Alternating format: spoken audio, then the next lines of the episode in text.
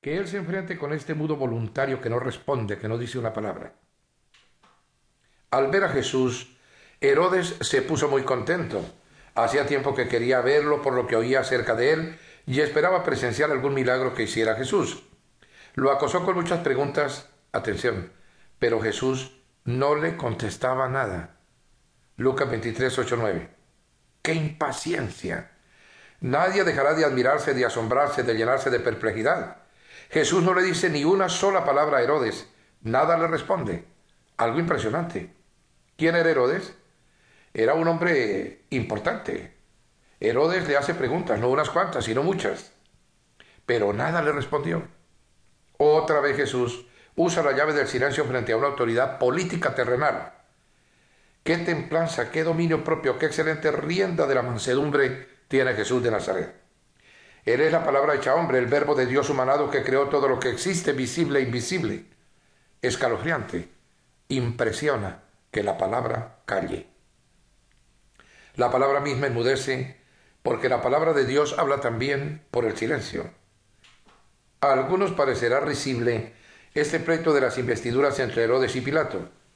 Las autoridades no hayan qué hacer con el hombre, qué decidir respecto a este mudo voluntario, a este carpintero excéntrico que no responde, que no dice nada, que no se inmuta.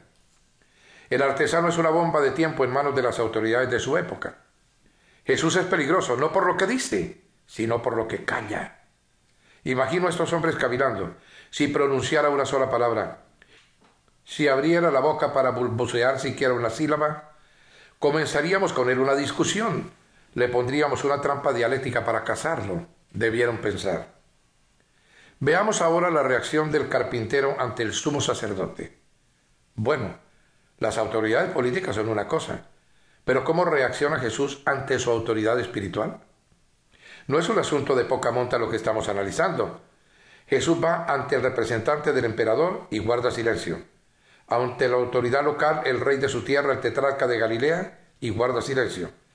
Pero ¿qué pasará cuando lo lleven a una autoridad diferente como el sumo sacerdote? Jesús como judío está obligado a cumplir la ley de Moisés y ahora comparece ante la máxima autoridad espiritual del judaísmo, al cual pertenece. Poniéndose en pie en el medio, el sumo sacerdote interrogó a Jesús, ¿no tienes nada que contestar? ¿Qué significan estas denuncias en tu contra? Pero Jesús se quedó callado y no contestó nada. Marcos 14, 60-61. A veces no nos damos cuenta de todas las lecciones que vienen de Jesús. El sumo sacerdote es su autoridad. Jesús, como dice el Evangelio, estuvo en todo sometido a la ley. Cumplió hasta la última jota y la última tilde de la ley. Ahora la bomba de tiempo está en el templo. Jesús callaba y nada respondía. Calla primero ante el gobernador del imperio, calla después frente al rey de su nación y calla también frente a la autoridad del templo de Jerusalén. Pero el sumo sacerdote no puede ser desacatado.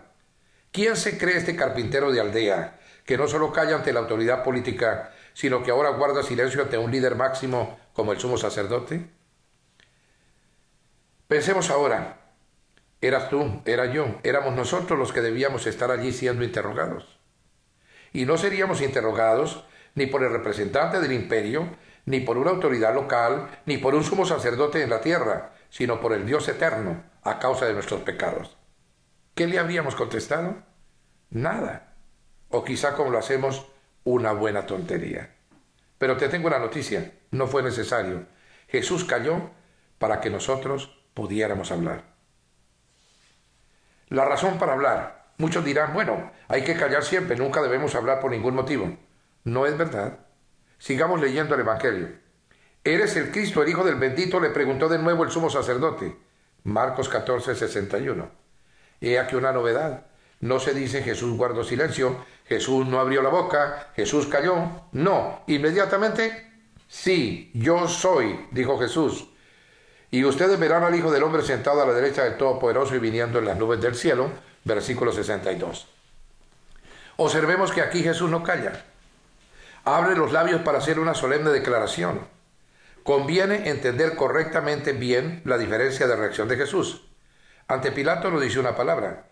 Ante Herodes guarda total silencio. Ante el sumo sacerdote reacciona de dos maneras distintas. Si es para